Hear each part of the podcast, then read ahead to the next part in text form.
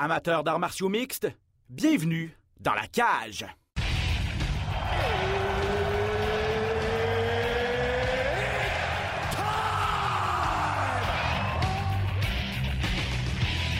Introducing first. Benoît Baudouin, RDS Info à Las Vegas. And now introducing his opponent. C'est terminé! Victoire de Patrick Côté! Merci beaucoup tout le monde au Québec.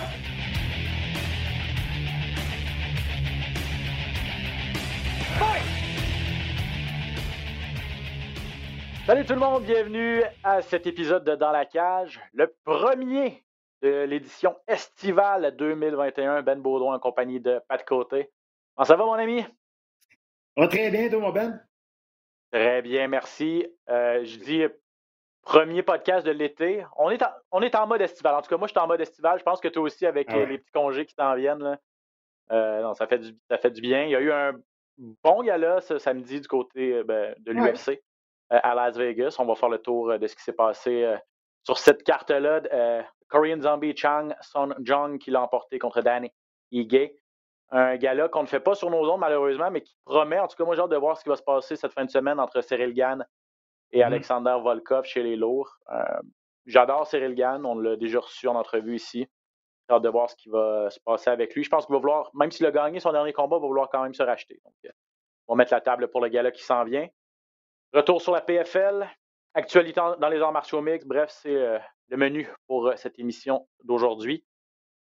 Chan Song Jung Pat, le Korean Zombie, un des favoris de la foule. Je pense que tu l'aimes beaucoup aussi, mais Mhm. est-ce qu'il est t'a laissé un petit peu sur ton, sur ton appétit? En tout cas, moi, ça a été le cas. On a toujours des. On s'attend toujours à ce que ce soit des feux d'artifice incroyables avec lui. C'est peut-être pour ça. Il a peut-être placé la barre trop haut. Là. Exact. Puis, tu sais, après l'entrevue, dans l'entrevue, il a dit qu'il y avait. euh, il a dit que son épaule avait, avait popé aussi out. L'épaule qui s'était Ouais. euh, qui s'était fait opérer là, quand il s'est euh, il s'est battu au championnat du monde contre euh, José Aldo. Il a dit que ça- même épaule-là, pendant le combat, on ne sait pas c'est quand, là, parce que j'ai pas été capable de, de- de tout comprendre, mais euh, il a dit que son épaule avait disloqué puis avait rembarqué. Là, donc, euh, peut-être pour ça qu'il a été un peu plus. euh, je sais pas, peut-être plus. euh, tu sais, Prudent. Peut-être plus. Ouais, mais tu sais, on est, c'est vrai qu'on est dur avec lui parce que Mm. tu sais, il n'a pas le droit d'échapper ce combat-là. Il se battait contre lui qui est aspirant huitième, Danny Gay, qui est comme, tu sais, pour monsieur, madame, tout le monde, un inconnu quand même. Puis Chan Son Jong, tu sais, à son dernier combat, il, s'était mis beaucoup, beaucoup de, euh, de, critiques envers lui-même face à Brian Ortega. Il dit que ça avait été une de ses pires performances à vie. Moi, je pense que ça a été une des meilleures performances de Brian Ortega. Ça, c'est, ça la- l'affaire. Sauf que, euh, tu sais, on s'attendait à ce qu'il sorte complètement débile. On s'attendait qu'il finisse le combat. Il a bien fait, il a super bien fait, mais on dirait qu'il n'a pas été capable de le finir. Il, il a, perdu le quatrième round aussi. C'est peut-être là que son épaule, ça lui faisait un peu plus mal. Mais tu sais, c'est une victoire sans équivoque, là, ça c'est sûr. Sauf que je pense tu sais, il va rester quatrième. Cette victoire-là n'a pas un poids de négociation pour aller chercher un combat de- d'éliminatoire pour euh, donner un combat de championnat du monde ou un combat de championnat du monde. Non, c'est sûr. Puis, puis tu as raison de le mentionner.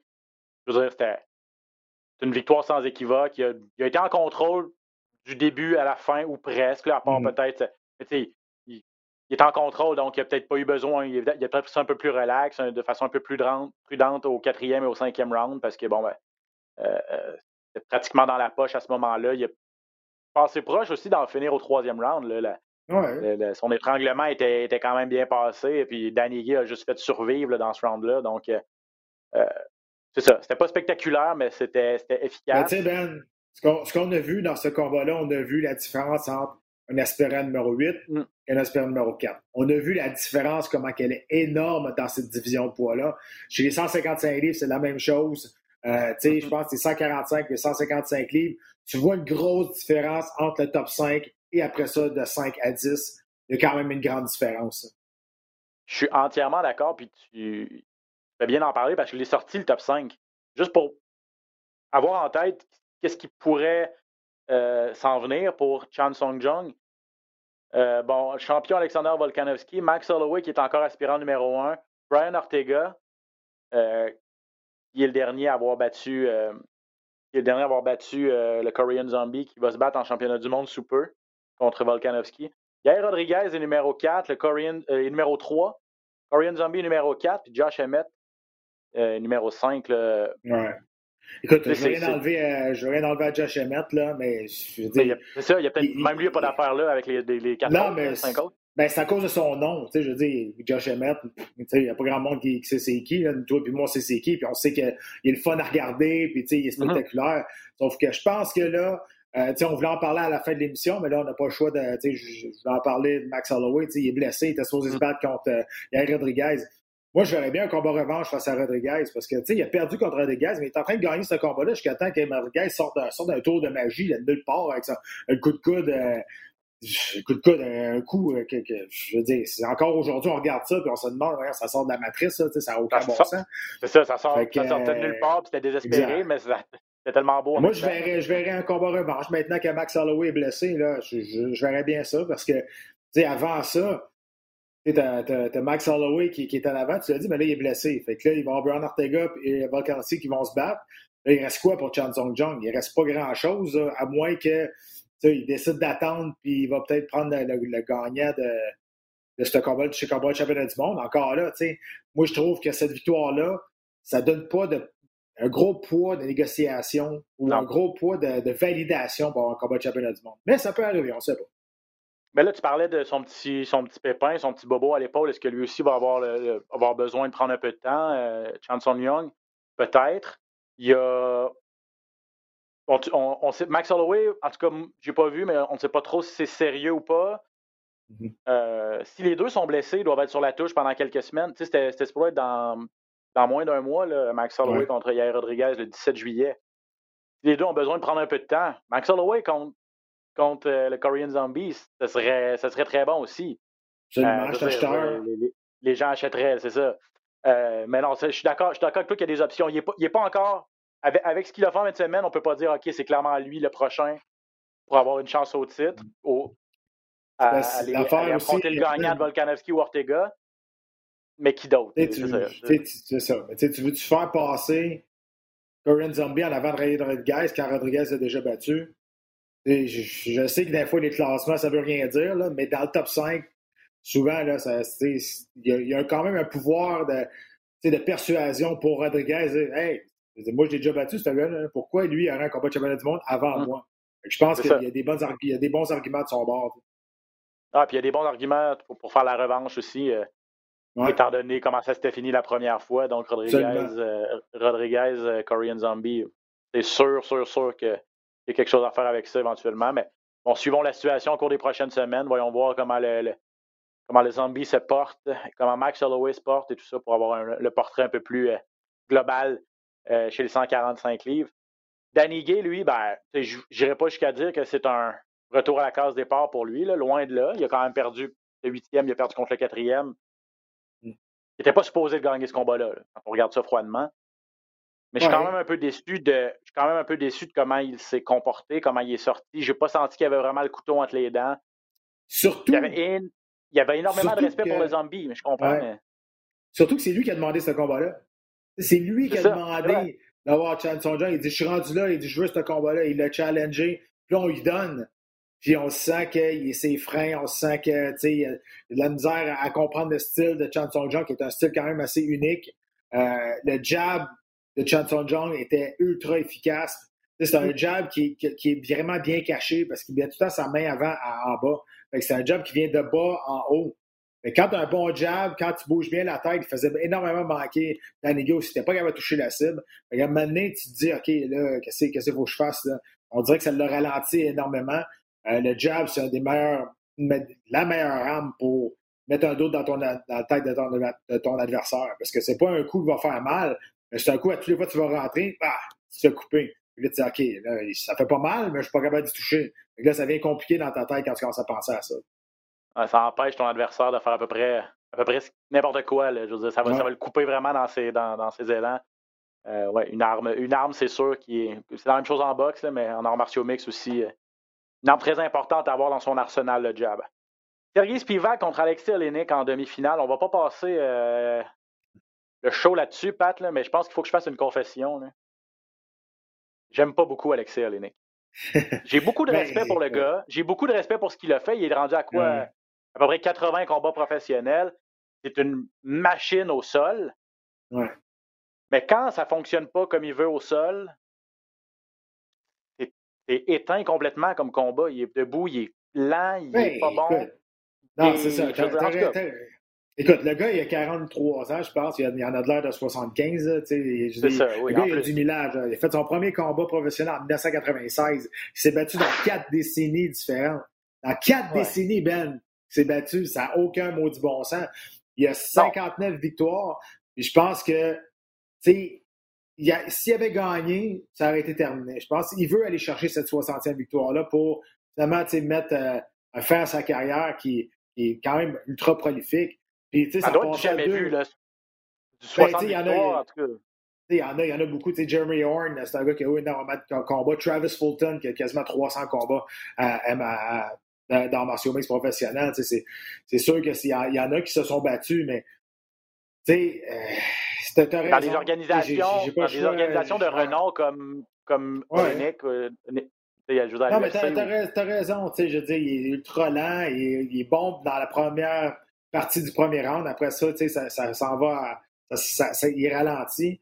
Euh, mais il y a deux fois, ça fait y passer proche qu'il finisse le combat là, avec son fameux. On appelle ça un étranglement du foulard, dans le fond. C'est le scarf, scarf choke. Euh, c'est une vieille, vieille technique de lutte, là, vraiment. Là. Puis, euh, ça a passé proche à deux fois. Euh, moi, je pense que, tu sais, oui, il y a lui, mais Spivak, il aurait peut-être pu en faire un peu plus debout. Tu sais, il avait un, énorme avantage niveau de la portée. Ça n'en est jamais servi. Euh, non. Écoute. Puis en plus, parce que la force, c'est que moi, c'est vrai que c'est pas le fun. C'est vrai qu'à un ça vient long de le regarder. Mais tu sais, Olenik, c'est un bon gars. Tout le monde l'aime. Il, est super gentil avec tout le monde, super respectueux. Le gars, il a, il a du millage. Je, je, le répète, là, si vous n'avez pas compris tantôt, là, c'est battu dans quatre décennies différentes. ça n'a aucun, aucun bon sens. Écoute, il y a 59 victoires. Là. Il a 95% des combattants dans Martial Mix n'auront même pas ça en combat total. Lui, il a 59 victoires. C'est incroyable. Mais tu as raison, je pense que là, c'est le temps. Il y a trois défaites de suite en plus. Je pense que c'est le temps de. C'est peut-être terminé, gros. C'est peut-être pour ça. J'ai commencé à suivre les arts martiaux mixtes de façon vraiment plus assidue il y a peut-être 12, 13, 14 ans là, dans ces, dans ces eaux-là. Puis Alex Lenig était déjà la pente descendante. C'est peut-être pour ça que j'ai de la misère à voir, à voir l'upside ou à, être émerveillé par ce gars-là. Mais j'avoue que c'était, je veux dire, j'enlève absolument rien à sa carrière. Puis, j'ai dit que j'aimais pas particulièrement Alexis Olenek, j'aime pas particulièrement Sergei Spivak non plus. Je veux dire, je m'excuse, mais chez les poids lourds, présentement, là, je peux t'en nommer 25 qui sont qui m'intéressent plus que lui. Là, je veux dire, ouais, t'as raison. Mais moi, quand je te parle, moi, c'est plus les chiffres qui m'impressionnent que la performance de ah on s'entend. Mais, mais oui, Spivak avait la chance, euh, je pense, de, de. Ben là, il n'était pas classé, là, il a battu euh, qui était 15e, si je ne me trompe pas. Fait que là, il va faire va avancer peut-être dans le top 15, mais tu vois aussi, d'un poids lourd aussi, là, il y a une nouvelle génération qui arrive, puis tranquillement, pas vite, ça, cette, cette division-là devient de plus en plus intéressante. Elle qui a été morte pendant, pendant, pendant 3-4 ans, ça a été quand même une division plate. Là. Mais là, tu regardes ceux qui sont là, euh, chez les poids lourds, en avant, dans le top 5. Ces deux gars-là, euh, ils n'arrivent vraiment pas proche euh, de donner un bon combat à ces gars-là. Exactement, entièrement d'accord. Marlon Vera contre Davy Grant, combat de la soirée samedi soir, une ah. guerre. C'était beau, c'était le fun, c'était beau à voir. On s'en attendait avec deux gars connus, deux gars qui s'étaient déjà affrontés, deux gars tough. Euh, c'est ce qui s'est passé là, chez les poids Vera qui, après un départ un peu lent, je sais pas si c'était ça la stratégie, là, mais. Ben écoute, moi, semblait pas trop être dans son assiette, mais on a vu que Grant, peut-être qu'il savait que Grant n'avait pas la, le, réservoir pour, pour durer. Finalement, ben, c'est dans les deuxième et surtout troisième round où Chito Vera a, pris le dessus. Là, et a, vraiment fait du dommage. Je ne sais pas si c'est Vera qui a été commencé tranquillement ou Grant qui était complètement en feu. Honnêtement, ça venait de tout bord, de tout côté. Là. Ça venait en haut, en bas, les points, les kicks. C'était, sérieusement, c'était dur à suivre, même à décrire. Il va bien ralentir à un moment donné. Il n'a jamais ralenti du premier round. Entre le deuxième et le troisième round, entre le premier, en premier puis deuxième, puis deuxième, troisième round, je pense que l'avantage des hommes de coin, à mon avis, les hommes de coin étaient, l'équipe était bien meilleure du côté de Marlon Vera. On a fait des ajustements, vraiment des très, très bons ajustements. C'était Camarillo qui était dans le coin de Braden Vera. Puis on a fait bien les choses. Puis écoute, là, c'est 1-1. Je pense pas qu'on va faire une trilogie avec ça, mais même si ça avait mm. été un combat, le combat de la soirée. En plus, Brandon Vera, lui, est classé. puis pas, pas Grant. Fait que, tu sais, je pense pas que ça l'intéresse d'avoir une, trilogie. Mais il reste que c'était le combat de la soirée haut la main. Même après le deuxième monde, on savait que ça, ça allait être ce combat-là. Ils nous ont donné, pour notre argent, on s'en attendait. Puis, tu sais, les combats revanche, tout le temps le fun, hein, parce qu'il y a une histoire autour de ça. En plus, c'est Grant qui avait gagné. Fait que, euh, non. Je pense que le premier round aussi, là, il y avait peut-être un aspect psychologique. Tu sais, Grant savait qu'il avait déjà battu. Il rentrait dedans, il l'a pas, il l'a pas craint. Il verra peut-être un peu euh, surpris, peut-être la, la, rapidité ou de l'intensité de son adversaire. Fait qu'il a laissé passer la tempête, comme tu disais, mais écoute, euh, tout un fight. Ouais, puis belle performance de Marlon Vera qui, euh, l'a emporté. Euh, il avait perdu son combat précédent. Marlon Vera, c'était contre José Aldo, quand même. Donc, donc de retour sur le chemin de la victoire. Chito Vera, pour David Grant, ben, ça mettait fin à une séquence de, de trois victoires. Donc, sa première défaite en quatre combats. Mais ouais, ça, a, été, ça a été divertissant du début à la fin. Et, et, sur la carte, il y a eu plusieurs belles, beaux KO. Surtout, il y a eu des combats qui sont terminés avant la limite. Euh, le gros chaos, notamment celui de euh, Matt Brown. Amen. C'était. ouais, c'est ça. C'est un, un, autre, un, autre, un autre que Pat aime, un autre que. Un, je sais plus. on ne sait jamais avec Matt Brown. C'est un vétéran, tout ça. Tu sais que ses meilleures années sont derrière lui. Tu te dis, bon, ben, c'est quoi encore l'intérêt d'avoir un gars comme Matt Brown quand, pour aller avec la nouvelle garde et tout ça? Ben, il a prouvé c'était quoi son intérêt, c'était quoi son intérêt. Il a prouvé qu'il pouvait encore tirer son épingle du jeu avec un one punch knockout spectaculaire. Tu moi, Ben, je vais toujours prendre pour ces combattants-là. C'est des combattants de mon époque. C'est moi. Là, je, je, vois ces gars-là, puis je vais dire, hey, le gars a 40 ans, puis il est encore capable de, performer. Il sortait de, deux défaites de suite, je pense, Brown. Fait que, une grosse, une grosse victoire pour lui. Euh, puis, on, on l'aime, Brown. C'est un, un, gars, tu vois, il a l'air, pas l'air sympathique. Euh, il s'appelle The Immortal euh, parce qu'il y en a qui disent Ah, il est Immortal, il se bat. Mais la vraie raison, c'est parce que c'était un junkie lui avant, c'était un héroïnomane. Les, les, euh, les arts martiaux l'ont sorti de ça, puis il s'est sauvé. Il s'est sauvé de, de, de, de, crever justement à cause, à cause de la, drogue. Fait que c'est pour ça qu'il s'appelle The Immortal aujourd'hui. Mais avec son style de combat aussi, on peut l'appeler The Immortal parce que c'est un gars qui va toujours à la guerre. il y en a du millage, mais écoute, euh, moi, je suis tellement content pour lui, là, pas que j'en voulais à son adversaire, mais tu sais, c'est des boys de, mon époque, moi, tu sais, fait que je vais tout le temps prendre pour eux autres, jamais je vais aller contre eux autres. Puis, tu sais, j'ai des, des, amis, des fois, qui, qui demandent, ah, pour qui tu prends ça, là? Fait que, tu sais, s'il y a Robbie Lawler, Condit ou Matt Brown qui se battent, impossible que je prenne pas pour eux autres. C'est plate, ah, Non, je, euh, je, comprends tout à fait, tu sais, parce que, comme tu dis, tu sais, il donne toujours des bons, il donne toujours des bons combats, mais là, il était sur deux défaites de suite. là, tu te dis, Colin, qu'est-ce qu'il qu va avec Matt Brown? Est-ce que la compagnie va être patiente avec lui? Qu'est-ce que c'est quoi son, son, avenir à court terme? Ben là, son avenir à court terme, il est assuré. Là, s'il veut, il, va, il va continuer à se battre à l'UFC tant qu'il va vouloir ou presque, parce que, tu sais, en tout cas, pour, pour, pour, pour ce qu'on peut prévoir, là, mais c'était beau, là, la, grosse, la grosse droite, qui a couché Diego Lima. Euh, c'est un walk-off knockout. C'est un walk-off knockout. Ça fait deux, trois qu'il fait là, avec le coup de coude avec Diego Sanchez. C'est ça, des walk-off knockout. Là, ça, j'ai bien un regret dans ma carrière, c'est bien ça que j'ai pas réussi à faire. Tu, sais, tu donnes puis, puis, tu le vois qu'il tombe, puis tu t'en vas. Tu sais que c'est fini. Et ça, là, c'est de toute beauté. Juste de voir les, les, Ça te fait un maudit beau highlight dans ta carrière. Ah ouais, c'est ça. Après ça, ça, tu sais que ça va rouler en boucle à chaque fois que, à chaque fois que tu vas te rebattre, ça va repasser ça va être un méchant bon feeling là, en tant que combattant de se dire OK, je l'ai travaillé ce coup de poing. il l'a dit en plus en entrevue dans l'octogone après, il dit, dit, oui, je savais que la combinaison pouvait marcher. Euh, euh, il commence à être temps parce que sa jambe, euh, sa, jambe avait commencé à être virée au mauve. Là. Il commençait le temps qu'il fasse quelque chose. C'est ça, Lima, Diego Lima avait des, beaucoup de succès dans le premier round et demi avec ses, coups de pied à la jambe. Puis, normal, Brown a juste besoin d'un coup de d'un coup de poing, lui, pour en terminer. Puis les frères Lima, c'est un mois de juin un peu, un peu difficile pour eux. Après, la, après la dure défaite de Douglas à Bellator, euh, on en a parlé la semaine passée, une semaine plus tard ou à peu près, une dizaine de jours plus tard, ben, c'est son petit frère euh, qui fait passer un sévère KO par Matt Brown. Bref, Ah, puis c'est plein pour Lima parce qu'il était sur trois victoires de suite. Finalement, on voyait qu'il était capable de compétitionner à ce niveau-là. Ça a été dur pour lui. Hein. Il était finaliste à top 19, top 25. Deux fois, perdu en finale. ça a toujours été le frère de. Ça a toujours été le frère de euh, euh, Douglas. Fait que, tu sais, son frère est bien meilleur que lui, on s'entend. Euh, il reste que là, ça allait bien. Il commençait à se faire un prénom, il commençait à bien aller. Puis là, il, quand, tu, quand tu, te bats contre un vétéran, il y a tout le temps des petits trucs que tu ne vois pas venir. Les gars sont allés à la guerre, sont capables d'en prendre des coups. Et peut-être que si tu battu contre un, un, newcomer ou quelqu'un de moins d'expérience, s'il coupait dans les jambes-là, il aurait vu que ça fait mal. Brown est resté de glace tout le long. Ah tu vois que sa jambe, sa jambe commençait à virer au bleu mauve.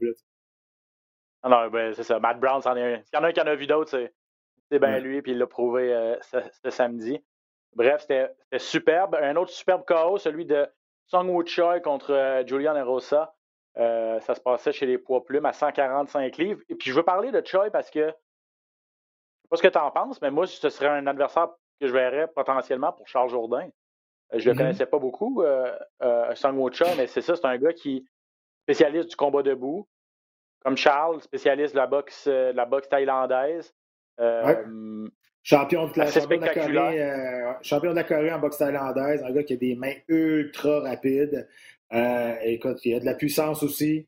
Ça pourrait être, euh, ouais, ça pourrait être un feu d'artifice, ça c'est sûr. Mais tu sais, honnêtement, là, Charles et Marc-André étaient supposés se battre le 14 août. finalement, il n'y a pas de show le 14 août. On a décidé de reporter cet, événement-là. On ne sait pas quand il va se battre. Mais j'oublie le nom de son adversaire, mais je sais c'est qui. Là. Charles, il ne faut pas qu'il pense plus loin. Euh, il, est même plein. Il affronte, un gars qui est invaincu en 10 combats, un autre, un autre bon commière. mais éventuellement, je suis d'accord avec toi. Je pense que, quand, quand je parlais de bien construire Charles, qui est un jeune combattant, c'est exactement ça. tu lui donnes des combattants qui sont faits comme parfaits pour lui. C'est un style qui va bien se marier avec. tu ne vas pas aller le mettre contre un grinder, un lutteur, il va faire des combats plates. Il paraîtra pas bien. Fait là, c'est le, temps de, le temps de bien construire puis d'aller chercher des victoires contre des adversaires qui sont capables d'être spectaculaires comme ça. Euh, il va affronter Leron Murphy. Euh, oui, exact, c'est ça. Charles Jourdain. Euh, donc, non, non, c'est ça, je suis d'accord avec toi. Donc, donc, c'est ça, le, prochain combat de Charles est déjà, est déjà signé. On ne sait juste pas quand ça va avoir lieu, mais ce sera contre Leron Murphy. Mais c'est juste que je, regardais Song, Song Woo puis je regardais son, son, son, CV puis je me disais, ouais, le style, le style, le style marchait, ça pourrait donner de. Ça, mais ça serait vraiment tough pour Charles. Mais Charles nous a déjà dit en entrevue, Pat, tu te rappelleras, il dit ben, tu sais, oui, c'est sûr que je veux gagner, mais je peux donner un show aussi. Puis je pense que c'est, si on mettait ces deux gars-là dans une cage ensemble, ça pourrait donner un très beau show. Parce que là, il en a donné un show, euh, Son Mucha, il a passé un corps rapide grosse gauche au premier round à, tu sais, ça, c'est. À, Faut toujours, faut tout le temps que tu fasses attention. Tu, sais, tu peux donner un show quand tu es établi, puis c'est correct, mais ça dépend quel genre de carrière que tu veux. Tu sais. si tu veux une ah. carrière que tu veux juste aller chercher des bonnies de performance, puis ta, ta carrière ne pas super longue avec l'UFC parce que tu as une chance sur deux de, de, de faire knocker ou de perdre, ça dépend. Ça dépend quel genre de combattant tu veux, quel genre de carrière tu veux. Si tu as une longue carrière, être en santé, puis éviter le plus de coups possible, puis être capable de faire ça longtemps, que tu veux monter tranquillement, je pense que c'est, correct aussi. Les deux, c'est correct. Ça dépend juste quel genre de carrière que tu veux être, que, que tu veux avoir. Non, c'est ça. Puis, de toute façon, peut-être que ça a changé depuis. Charles Vieilly aussi, il est arrivé comme un jeune loup là, dans l'octogone, dans, dans, dans l'UFC. Pas invaincu, mais presque. Là, puis un gars qui, il était reconnu et sa carte de visite, c'était d'être spectaculaire et tout ça, mais évidemment que comme tout le monde, une fois que tu es dans la grande organisation, ben, ton but c'est d'avoir la grosse ceinture dorée. Et bon, ben, effectivement, c'est ça. ça mais c'est que, c'est que l'approche change à ce moment-là. Oui, mais tu sais, les, gros cogneurs, là, ils cherchent pas le code. Ils savent que année, ça va arriver parce qu'ils ont de la puissance. Et si tu as un gars qui est spectaculaire, tu te sens dans toi. Tu n'as pas besoin de dire oh, je vais donner un show à ça. Tu n'as pas besoin de te mettre la pression parce que ça va ressortir à un moment donné. C'est comme ça que tu C'est comme ça que, tu t'es rendu à l'UEC. tu n'as pas besoin de te forcer pour faire un show parce que ça va venir tout seul. C'est ça, qui est, ça qui est important de, mentalement. L'approche du combat, c'est ça le plus important de ces rendus-là. à suivre. Donc, pour eux, c'est ça. Donc, le 14 août, ça devait avoir lieu, Pat, en Angleterre. Mm-hmm. Une carte qui mettait en vedette Darren Till. là, on ne sait pas, c'est ça. Il n'y juste pas de. Il y aura juste pas de gala cette date-là. En tout cas, pour l'instant, c'est ça qui. c'est ça qui est au calendrier, là, une semaine de congé, mais donc on va replacer les combats sur d'autres cartes. Marc-André Barrio devait affronter un Congolais qui s'appelle qui s'appelle Dalchia Lunjimbula. Charles Jourdain devait affronter Leron Murphy. Est-ce que les deux se retrouveront sur la même carte? Qui sait? Est-ce que les deux se battront au mois d'août? Qui sait? Est-ce que les adversaires vont demeurer? On imagine que oui, mais pas sûr non ça, plus. C'est cool. c'est cool pour nous parce que le 14 août, au départ, on n'était même pas supposé de le faire. C'était un gars-là qui était seulement sur Fight Pass. on n'aurait pas été capable de le présenter sur les ondes d'RDS ni dans 2 C'est ça. C'est vraiment dommage. On essayait de, contourner un peu les règles des, droits. Mais finalement, quand on a vu que ça avait tombé, on était quasiment content parce que on, on veut être capable de les présenter ici au Québec. Ah oui, c'est sûr, c'est sûr. Ben, et puis, ça nous permet de lancer ce qui s'en vient cette fin de semaine, parce que cette, euh, fin de semaine, c'en est un. C'est sur Fight Pass, euh, Pat, exclusivement. Euh, ce gars-là, entre ce, gars-là qui met en vedette, en fait, Cyril Gann contre Alexander Volkov chez les lourds en grande finale, et bien les gens vont les gens vont dire pourquoi on a pourquoi RDS ne présente pas ce combat-là. Euh, pourtant, c'était à une heure normale. Je pense que ça se passe à Las Vegas, en tout cas, sauf erreur. Surtout, ça se passe à 4 heures l'après-midi. Je veux dire, c'est quoi, l'enjeu? Ben, l'enjeu, c'est que c'est les droits de diffusion. Puis euh, l'UFC est pas. L'UFC possède sa propre plateforme de, diffusion, qui s'appelle UFC Fight Pass. Il doit payer un montant mensuel ou un montant annuel pour être abonné. Ben, puis leur façon de le, le mousser un petit peu et de forcer et d'attirer les gens vers la plateforme, ben, c'est de présenter des galas exclusifs. Parce que le monde, il s'en souvient. ailleurs. Le monde ne s'en souvient plus parce que l'année passée, il n'y en a pas eu de combat Fight Pass. Il y a eu 42 événements qu'on a présentés à la télévision. C'est beaucoup, c'est énorme. Par exemple, ma femme, je n'ai pas été souvent là cette fin de semaine. Mais, euh, mais honnêtement, l'affaire, c'est que, exactement, là, la vie normale recommence un peu là, on va recommencer à faire des galas exclusifs sur Fight Pass. C'est juste que le monde s'en souvient pas parce que avant la pandémie, il y en avait des galas justement sur Fight Pass. Pour vrai, il y avait, il y avait entre, 30, 35 et 40 événements par année qu'on présentait. Mais le reste, c'était sur Fight Pass. Il y a 7 à 8 shows par année qui étaient sur Fight Pass. ça va recommencer à redevenir comme ça. Donc, c'était, puis en fait, semaine, ben, c'est ça. C'est, exclusif sur, sur Fight Pass, le gala de samedi prochain. Euh, ça te dit quoi, Cyril Gann contre Alexander Volkov? Est-ce que le bon gamin a ce qu'il faut pour euh, venir à bout du grand russe? Parce que on parlait, là, tu mentionnais cette nouvelle garde chez les lourds. Cyril Gann, c'en est un. C'est celui qui est à l'avant-plan de euh, cette, nouvelle génération-là. Il faudra qu'il soit plus impliqué dans ce combat-là qu'à son dernier. Euh, si je ne me trompe pas, c'était face à Rosenstruck, son dernier combat. Mm-hmm. ça avait été long. Ça avait été long. Les deux avaient peur de se frapper. Les deux avaient peur de se faire frapper. Écoute, ça avait été un, long combat. Quelque chose qu'on n'a pas, que Cyril Gann nous a jamais, pas vraiment habitué. c'est un gars qui est d'habitude qui est très actif, qui est agile, qui va vers l'avant, qui est agressif. Là, on dirait qu'il y avait les deux. C'est pas juste lui, mais ça prend, ça prend un partenaire pour danser. Là. il n'y a, pas un des deux qui, ça y tentait, ou il n'aimait pas la musique, je sais pas, mais il n'y a pas, pas un des deux qui, qui voulait danser ce soir-là. Puis, euh, regarde, c'est ça qui est arrivé. Ça a donné un combat quand même assez, assez plate, assez terne. Euh, victoire pour ça, c'est correct. Là, mais là, je pense s'il veut euh, s'imposer comme étant un poids lourd dangereux et d'avenir, et Volkov, c'est un gros nom pour lui, puis il faut qu'il faut qu'il en donne plus. Il faut qu'il en donne plus et il n'y a pas le choix. Je pense qu'il s'en voulait lui-même après son dernier combat. C'est pas caché, là. Il a été critique envers lui-même. Dana White avait été critique envers lui en voulant dire on me le vend comme on, nous le vend comme la huitième merveille du monde, là, Cyril Gann, un gars complet, un gars qui a de la puissance, mais qui est aussi rapide, qui est aussi agile sur ses pieds. C'est des gros poids lourds qui sont, qui sont bons dans. Sont, euh, qui sont bons avec leurs poings, avec leurs pieds également. Pas tant que ça. Il dit va falloir qu'il m'en donne. Il devra m'en donner plus que ça aussi. Donc, je pense que j'ai l'impression que c'est avec cette approche-là qu'il va se qui, va entreprendre le combat de, samedi. Volkov est un bon combattant, mais a probablement moins de puissance brute que Rosenstrike. Donc peut-être que Ah, mais c'est parce que. Cyril va- comment on appelle ça? Tu sais, c'est un, un poids lourd, mais c'est un genre de, de- On appelle ça un skinny fat. C'est un, grand poids lourd. Il n'a pas l'air super fort, mais qui cogne solide quand même. Tu sais, je veux dire, il a knocké Oui. Overeem. là, tu sais, je veux dire, même si Overeem, c'est plus, il y a plus le menton qu'il avait, mais quand même, tu sais, il est capable de knocker des gros bonhommes. Et tu sais, c'est un grand gars, je pense qu'il est pas loin de 6 pieds 7, quelque chose de même. Fait tu sais, euh, ça va être dur à toucher. Fait que si fait rien et reste statique dans son dernier combat, il va se faire jabber, il va se faire toucher. Là, il ne sera pas capable, lui, d'aller vers l'avant. Fait que, tu sais, Volkov, c'est un gars qui. Faut pas que tu te fies à, faut pas que tu te fies à son apparence. C'est c'est- Ouais, c'est le, le meilleur exemple. Tu le regardes, ben ouais, donc, puis il, il est- il comme tout poigné d'un pain, mais quand il touche, crime, ça fait du dommage. Il y a de la puissance quand même. Ah, c'est ben, c'est sûr. Puis chez les poids lourds, ils, ils en ont tous là, de la puissance. Tu ne te retrouves pas. Tu te retrouves pas dans le top 5 chez les lourds si, euh, si tu n'as pas, de- t'as pas des qualités athlétiques.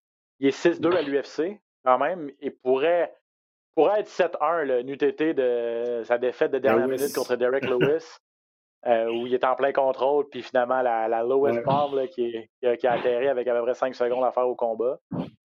Euh, je pense que ça a été un wake-up call pour, pour, pour lui aussi, ce, combat-là. Il est sur une bonne séquence depuis, donc, euh, donc ça promet, j'ai hâte de voir. Donc, exclusivité cette fin de semaine sur euh, UFC Fight Pass. Euh, dans les autres combats de cette carte-là, euh, on va en parler, peut-être parler de deux ou trois combats. là. En demi-finale, c'est Tanner Bowser contre Ovin Sinprou. Euh, et ça, ça se passe chez les poids lourds. Deuxième combat de Ovin Sinprou chez les lourds. Euh, était allé chez les lourds il y a, je pense en 2019 ou 2020. Était revenu chez les mi-lourds.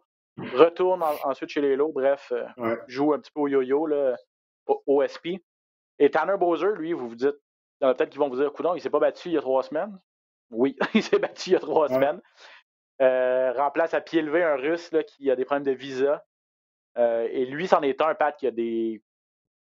Il veut aussi se racheter par rapport à sa, à sa dernière Ben, sortie. Tanner Bowser, lui, était en furie après la décision à son dernier combat. Lui, il pense qu'il a gagné.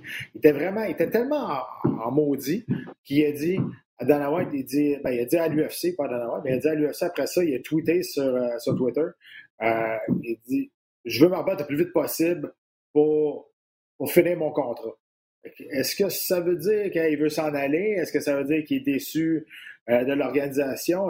Mais à un moment donné, la décision, si tu gagnes ou perds le combat, c'est pas l'UFC, c'est la commission athlétique. là. Fait que, tu sais, ça dépend contre qui t'es fâché. Je sais pas qu'est-ce qui s'est passé en arrière. C'est peut-être passé quelque chose. Mais il était fâché d'avoir perdu ce combat-là. Lui, dans sa tête, il avait gagné. Puis juste après ça, ben, il est allé justement sur Twitter, il a écrit euh, Je veux me rebattre le plus vite possible. Je suis I'm pissed and I want to fight uh, my contract out. Donc, il veut se battre son dernier contrat pour son dernier combat pour s'en aller. Ou peut-être je sais pas s'en aller, mais il veut, il veut se battre veut battre son dernier combat sur son contrat. Donc, euh, tu sais, d'habitude, ce que tu fais, d'habitude, en, temps normal, le dernier combat sur ton contrat, si tu veux rester dans l'organisation, tu le fais jamais. Tu négocies toujours avant, puis l'UFC fait toujours ça aussi, juste au cas, au, au cas que tu, tu, tu- tu deviennes plus important. Ce que je veux dire par là, c'est que tu tu veux jamais, mettons, là, euh, t'es rendu dans le top 10, là. Puis là, tu te dis, OK, non, moi, je veux pas, je veux pas me signer tout de suite, je veux, je veux arriver à, mon dernier combat.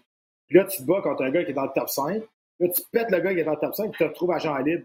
Que là, tu as un gros pouvoir de négociation parce que tu viens de knocker là, tu es rendu dans le top 5. euh, fait que là, c'est bon. Mais l'UFC ne veut jamais ça.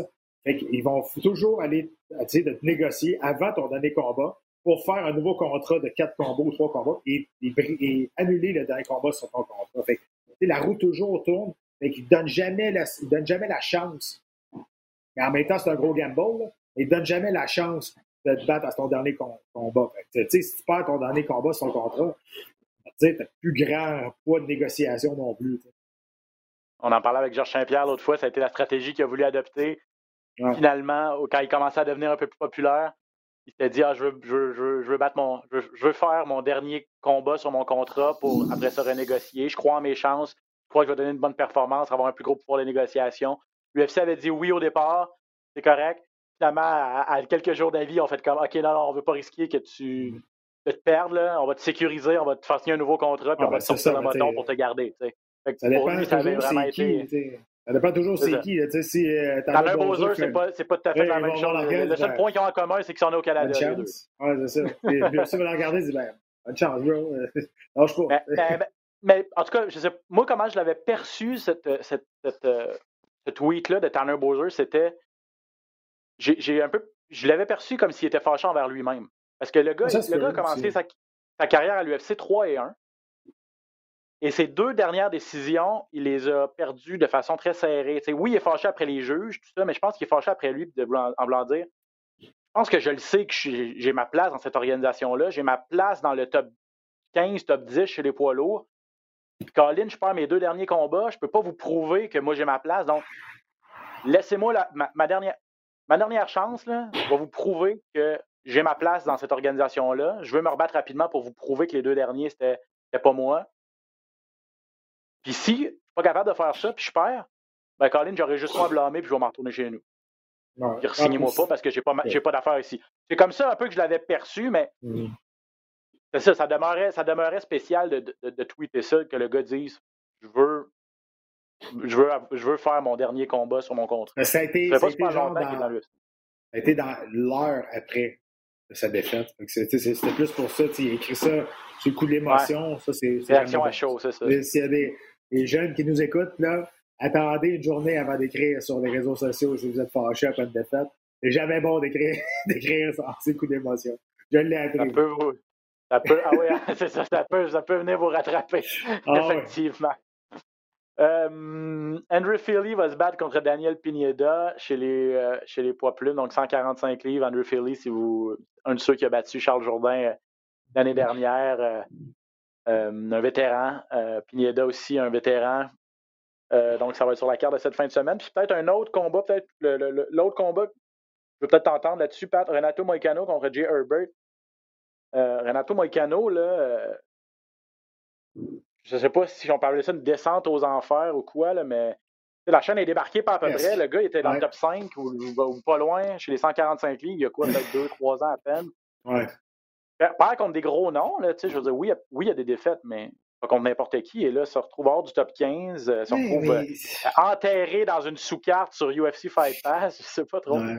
Mais j'ai de la misère avec ça, de dire, ouais, tu sais, regarde contre qui il a perdu. Ouais, mais si Ouais. c'est pas contre ces gars-là, c'est parce qu'il est rendu là, tu sais, je veux dire, tu sais, à un moment donné, tu peux dire, OK, regarde, euh, il s'est battu contre lui, contre lui, tu sais, je veux dire, c'est, sûr que, tu sais, c'est- des défaits qui sont honorables. Ouais, mais ça, tu sais, le gars, il vient pas d'arriver hier, là, où il y a aussi, tu sais, je dis, c'est Renato Moicano, ça veut dire qu'il était rendu là, puis lui, il a accepté ce combat-là aussi, fait qu'il pensait qu'il était capable de les battre. Puis peut-être qu'il y a une soirée, il aurait été capable de les battre. C'est juste cette soirée-là, ça n'a pas tourné pour lui parce qu'il y a quand même beaucoup de talent, Ren- Renato Moicano. Mais tu sais, à un moment donné, je trouve que c'est. Je trouve que c'est facile des fois. Tu sais, Ouais. dire que quelqu'un perd et combat sur une séquence de défense, il dit, oh, mais regarde contre qui il a perdu. Non, mais c'est parce que si c'est pas contre ces gars-là, c'est parce qu'il est rendu là. Tu sais, c'est- parce qu'on veut savoir s'il est capable d'aller plus haut. Tu sais, c'est rare qu'on va faire le dixième contre le deuxième. Tu sais, C'est c'est- c'est rare qu'on va faire ça. Là, tu sais.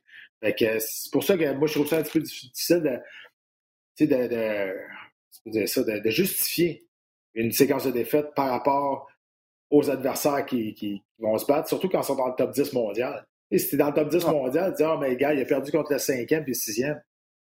Ben oui, mais tu sais, ses adversaires, ils vont pas se battre contre un gars qui n'est pas classé, là, tu. Fait qu'à un moment donné, C'est ça. c'est ça. Mais t'as raison, euh, faut qu'il retrouve ses repères, là. Il faut qu'il retrouve euh, le chemin de la victoire, faut qu'il retrouve, euh, tu une, une, une genre de, de- une genre de momentum qu'il a perdu, tu ça. Parce que ça. Je suis d'accord avec toi, ça, ça, ça devient. C'est des dures défaites pour lui parce qu'il cogne à la porte d'un combat de championnat, peut-être. Et ça fonctionne pas. Puis là, ben, ça continue de plus fonctionner. Ça continue de plus fonctionner. Et là, à un moment donné, ben, seulement. Ça devient psychologique aussi là, pour lui. Là, tu sais, Absolument. le- le- le- euh, donc, Jay, Her- Jay Herbert, son adversaire, c'est un gars qui est 10 victoires, 2 défaites. Il a perdu son seul combat à l'UFC. S'est fait passer le KO l'été dernier contre Francisco Ronaldo. Donc, si Renato Moicano n'est pas capable de passer Jay Herbert, je pense Ouais, qu'il va ben, c'est falloir ça, carrément l'oublier. Tu sais, Je veux dire, que l'affaire, je c'est suis pas prêt ça, à dire qu'il va- ce je suis pas genre- prêt à dire qu'il va retomber, qu'il va revenir un jour dans le top 5 à 145 livres. Mais là, faut qu'il prouve qu'il a- là-dedans, c'est ça, a- qu'il encore sa place à l'UFC aussi. là. Il y en a qui vont dire, ouais, mais il leur donne un, il donne un combat pour retourner sur ses, sur ses pieds, puis ça va lui faire du bien. Ouais, mais je dis, ça n'existe pas des combats comme ça. Des, des jambons pas, au UFC, là, ça n'existe pas. Des, monter une fiche rendue professionnelle, là, ça n'existe pas des combats faciles. C'est un, un, couteau à double tranchant aussi. Je veux dire, oui, c'est pas inconnu. Fait que, euh, tout le monde dit ah, OK, ben, ça, ça, va lui faire du bien. On lui donne un combat pour se retourner ses, ses bonnes rails. En même temps, là, lui, il, toute la pression, il n'a pas le droit de perdre ce combat-là. C'est énormément de pression. Là. Le gars, en avant de lui, là, lui, il a tout à gagner. Je veux dire, personne ne connaît ce gars-là. Euh, c'est pas, pas, un combat si facile que ça pour euh, Mike Donc, ce sera cette fin de semaine euh, sur UFC Fight Pass si vous êtes abonné. Euh, ben, sinon, euh, trop tard. Pas trop tard. PFL, il y a un gala cette semaine, le dernier de la phase préliminaire. Anthony Pettis sera en action. Euh, Kyle Harrison sera en action, entre autres. Euh, mais on va revenir, Pat, sur celui de jeudi passé. Ça mettait en vedette mm-hmm. euh, les poids moyens et les poids mi-lourds. Chez les poids moyens, ben, on surveille évidemment Rory McDonald, qui tente d'aller chercher le million de dollars chez PFL, devenir champion de cette, catégorie, de cette organisation-là également. je ne sais pas si tu as regardé le, combat ou si tu as vu les, faits saillants, mais mm-hmm mettons que vous avez vu juste les faits saillants. Vous vous dites, Rory McDonald est passé au travers de Gleason t Ça n'a pas, été trop compliqué. Une petite journée au bureau euh, euh, pour, Rory. Ben non, parce que les juges s'en sont mêlés. Euh, victoire par décision partagée de Gleason t qui, en a, qui a laissé tout le monde. Mais je vais, le dire, tout le monde est en désaccord avec ce qui s'est passé. N'a pas de bon sens. Tout le monde. Il y a juste les juges qui ont vu ce combat-là par décision partagée. Écoute, euh, c'est 5-0 Rory. Honnêtement, là, c'est ça qui arrive. Quand tu vas dans la décision des juges, même si euh, tu penses que tu as gagné, même si tu sais jamais, mais je trouve ça, je trouve ça plate parce que là, Rory, il, il, avance quand même dans le tournoi. il n'est pas éliminé, là, il avance quand même. Il a encore la chance d'aller chercher les millions parce qu'il avait eu 6 points dans son premier combat. Gleason Tibar, lui, euh, est sorti dans les médias, je pense, aujourd'hui ou hier, puis il a dit Ben non, il n'a pas été si effectif que ça. Euh, moi, je trouve qu'il ne m'a pas touché souvent. Euh, écoute, je veux dire, il y, a, deux juges dans tout le monde des arts martiaux mixtes qui a vu Gleason Tibar gagnant dans ce combat-là. Ça n'a aucun bon sens. c'est un des, un des gros vols qu'on a vu dans, dans l'histoire, voyez, là, c'était un des gros vols. Et c'est dommage, ça arrive à quelqu'un qu'on connaît, un, un, un, Canadien. Ce qui est bon, c'est qu'il continue d'avancer, mais moi, je trouve que pour, encore une fois, l'image des arts martiaux mix, encore une fois, ça remet, en, ça remet en doute la compétence des juges. Euh, la compétence des arbitres, maintenant, là, est moins critiquée parce que je pense que les arbitres ont fait un gros pas sur les connaissances, l'améliorer leurs décisions, euh, savoir quand arrêter le combat ou quand le laisser continuer. Ça, je peux donner. Encore des erreurs, ça ne sera jamais parfait. Puis comme des combattants, il y a encore du monde qui donne des coupées dans les couilles. C'est la même affaire. Tu comprends? C'est des, gars qui mettent des doigts dans les yeux. ça ne sera jamais parfait. Il reste que les juges, là, je comprends pas. Souvent, ils sont trop autour. Là, je ne sais pas qu'est-ce qu'ils regardent. S'ils ne voient pas la même chose, c'est parce qu'à un moment donné, il manque une éducation au, niveau des juges. Souvent, c'est des anciens juges de boxe qui arrivent, puis là, se sont recyclés, euh, ils ont fait trois, quatre cours de Jiu-Jitsu, ils pensent qu'ils connaissent ça. Ça prend, ça prend une formation. Ça prend une formation pour devenir un juge d'arts martiaux mix. Il faut que tu connaisses ce sport. Il faut que tu connaisses au moins les bases du combat debout, de la lutte et du sol. Au moins que peut-être tu en as déjà fait, ou peut-être que tu, tu, tu, tu tu étais courant, tu étais un fan de ça, peu importe. Et là, l'autre question qu'ils disent, c'est que pour, on voit des anciens fighters devenir des arbitres. Il n'y en a pas beaucoup, mais on a vu à l'UFC, il, y a Frank Triggs, il est arbitre. On l'a vu. Euh, euh, ben pas à l'UFC en tout cas, mais à l'UFC, il y a eu, il y a eu Frank Triggs. Ça, on l'a déjà vu. C'est pourquoi ah les, combattants ne viennent pas juge. C'est parce que dans ce monde-là, tout le monde se connaît aussi. Les conflits d'intérêts, ça serait, mm. ça, serait rough de, de, contrôler ça. La question, c'est pas, c'est pas euh, qui, qui arbitre quoi ou qui juge quoi. C'est comment tu le juges. Et ça, si tu n'as pas les connaissances puis savoir comment tu juges, tu juges un combat, comment tu fais pour le juger honnêtement puis impartialement, c'est ça qui est plate là-dedans. Ah, Rory a été très critique euh, après le combat, dit, on met notre vie en jeu, là, veut, veut pas, là, on met notre santé en jeu à Mm. chaque, euh, à chaque deux, trois mois, puis c'est notre gang-pain, puis on se fait voler, tu sais, des, des- on met ça entre les mains de gens qui connaissent pas ça, ça fait pas, ça fait pas sérieux. Je suis entièrement d'accord avec lui. Ça, ça faisait écho à ce que, à ce que tu viens de dire, là, ça c'est sûr. D'un autre côté, là, c'est ça. Quand tu vois le verre à moitié plein, ben Rory avance quand même dans le tournoi. Et ma vision des choses, c'est que c'est pratiquement, c'est peut-être avantageux pour lui dans le sens où là, il va affronter Ray Cooper. Au lieu, si- s'il avait gagné son combat, Rory aurait été premier euh, chez les 170 livres. Il aurait affronté le quatrième, un gars qui s'appelle Magomed Magomed Kerimov, qui est le champion 2018 de PFL. Mhm. Là, euh, vu, que, vu que Rory a 6 points, il n'a pas fait de points dans son dernier combat, il est troisième sur 4. Il affronte celui qui est deuxième, Ray Cooper, le champion de l'an passé. Mais ce que j'ai regardé de PFL cette année, là, vous, allez, et vous allez me dire, rendus là, sont tous bons, là, je suis d'accord. Mais peut-être que Ray Cooper est plus à la portée de, de, de Rory McDonald que Magomed Magomed. Hey, Euh, je, te confirme que, je te confirme que Rory va rentrer dans ce combat-là et ne voudra pas aller dans la décision des jeux.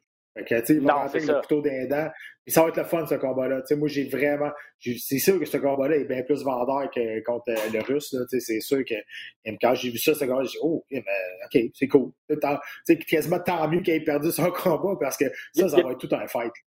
Ben, il y a des gens qui disent que c'est, peut-être la finale avant la finale. là. Comme je vous dis, que Magomed Kirimov a réussi à se faufiler là, avec un seul combat. Il a réussi à faire 5 points, a fini son adversaire au deuxième round. Il a réussi à se faufiler, même s'il avait un combat de moins que les autres. Euh, Ray Cooper a gagné ses deux combats. C'est lui le champion en titre, mais il avait perdu contre Magomed Kirimov en 2018 euh, et, en 2010, et en 2019, en fait. Magomed Kirimov avait battu Ray Cooper en 2019. Mhm. Puis après ça, il, se- il- il devait se il devait se réaffronter dans la phase euh, éliminatoire et le Russe s'était blessé. Ouais.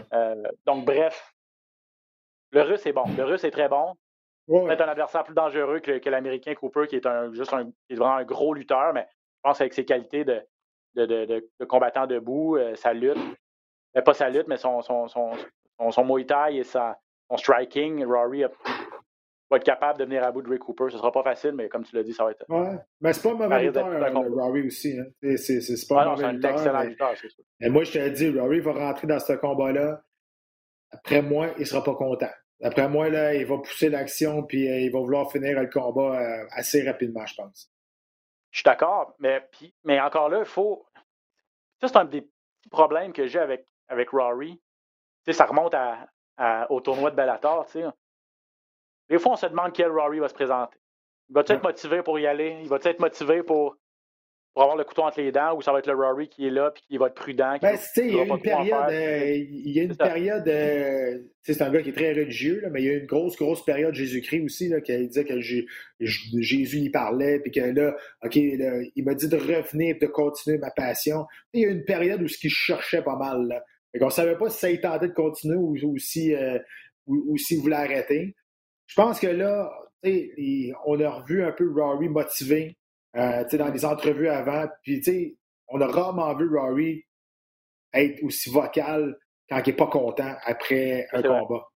Tu D'habitude, tu même quand il perdait, là, tu ah, mais là, je veux dire, il n'était pas content. Là. Puis c'est une, des, c'est une des rares fois, je pense, c'est la première fois qu'on le voit vraiment exprimer son mécontentement envers une situation. Je pense qu'il est, back. Là. Ouais, pour ça, ça, t'as raison.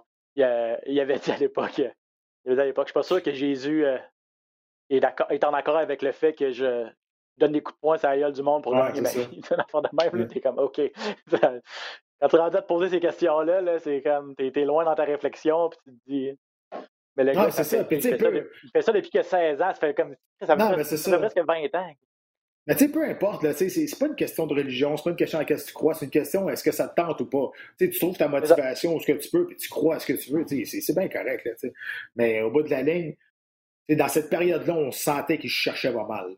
Mais là, je pense que là, il, est retourné sa, sa ligne de confiance, puis il sait quoi faire, il sait ce qu'il veut faire. On va être au mois d'août, donc, euh, euh, la phase éliminatoire de PFL.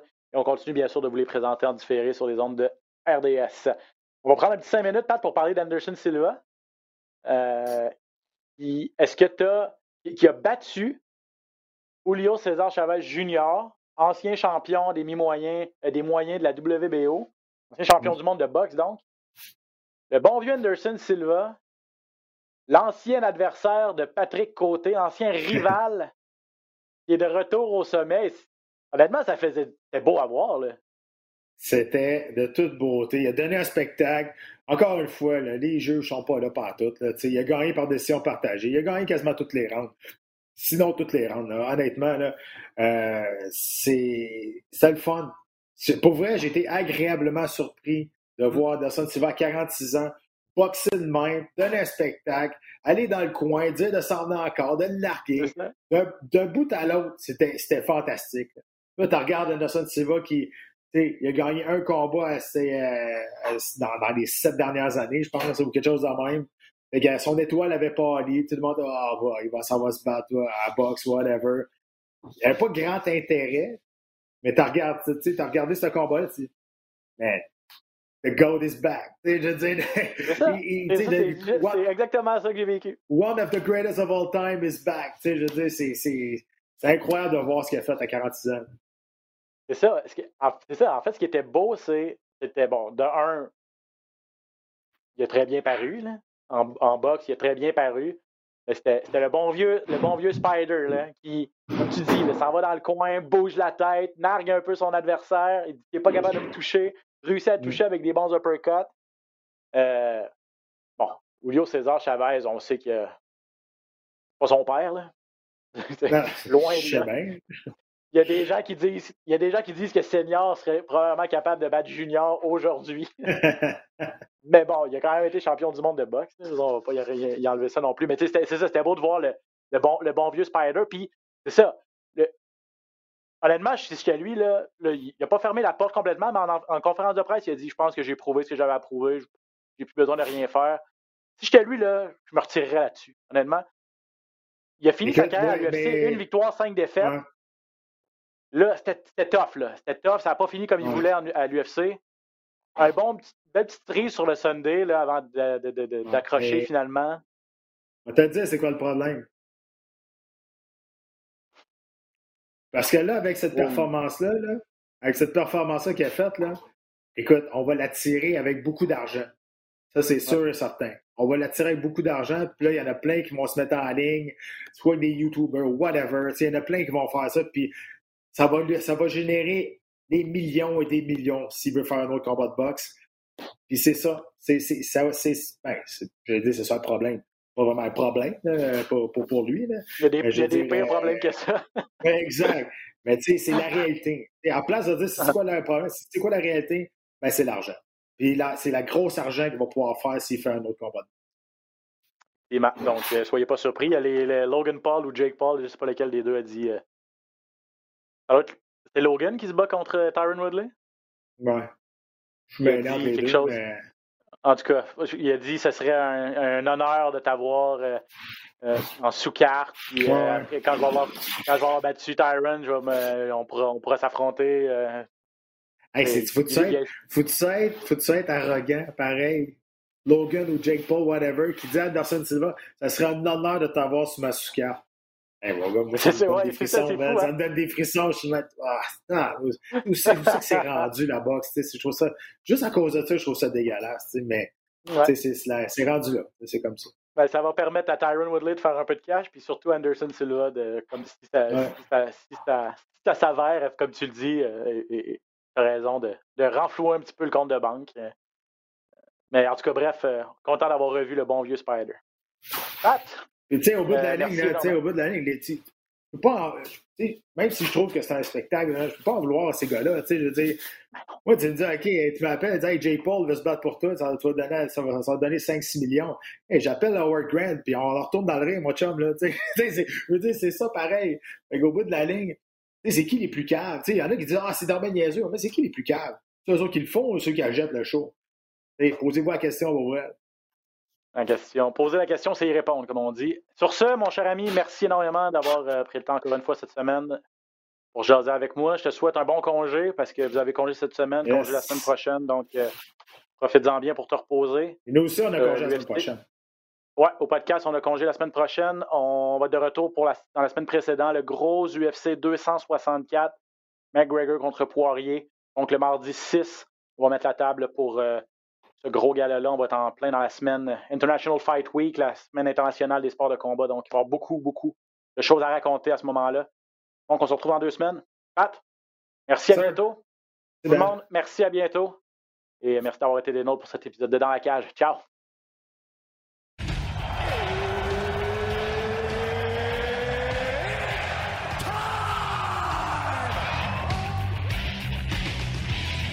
Introducing first, Benoît Baudouin, RDS Info à Las Vegas. And now introducing his opponent. C'est terminé! Victoire de Patrick Côté! Merci beaucoup tout le monde au Québec!